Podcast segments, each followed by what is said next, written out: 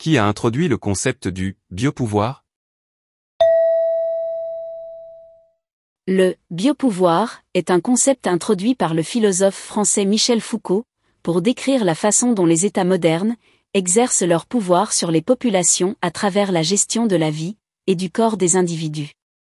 Selon Foucault, le biopouvoir se caractérise par une forme de pouvoir qui s'exerce sur la vie humaine en tant que telle, plutôt que sur des individus spécifiques.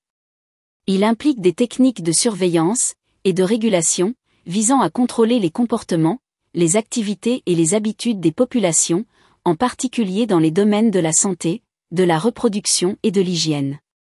Le biopouvoir se manifeste par exemple à travers des politiques publiques, telles que la vaccination obligatoire, la réglementation de la sexualité et de la reproduction, la gestion des risques sanitaires, la surveillance médicale de la population, ou encore la gestion des migrations. Foucault considérait que le biopouvoir était un aspect central des sociétés modernes, et que sa nature était différente de celle des formes de pouvoir plus traditionnelles qui se concentrent sur la discipline des individus ou la domination des groupes sociaux. Qui a introduit le concept du biopouvoir?